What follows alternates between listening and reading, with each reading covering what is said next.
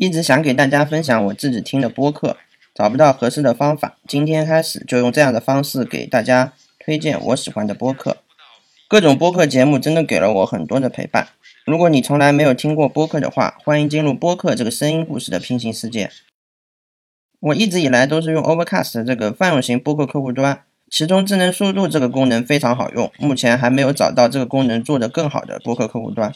看了一眼 App 内的统计，智能速度已经帮我节省下了三百二十一个小时，这样初步算下来，我听播客的时长应该有几千个小时了。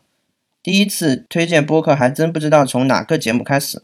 毕竟订阅列表中有快两百个节目了，虽然停更的也不少，但有些多年前的节目依旧还是值得一听的。播客可以很好的把内容沉淀下来。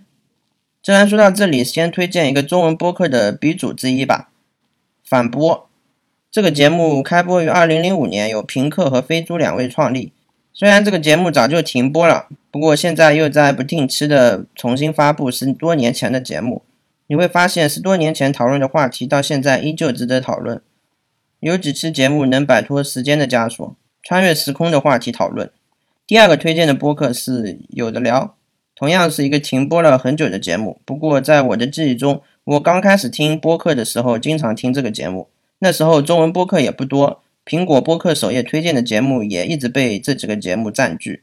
只要是那时候就开始听播客的人，应该都听说过有的聊吧。主播有藏移民后，节目就慢慢的停更了。不过最近有藏又开了一个新的博客，叫没有名字，起名还是异曲同工。新节目更新的频率很不固定，主持风格有点当年的感觉了。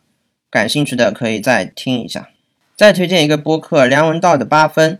这个节目是看理想 APP 里的免费节目，官方也提供了订阅的 RSS 源，所以我习惯在播客客户端中听这个节目。知识只求八分饱，梁文道的节目还是值得一听的。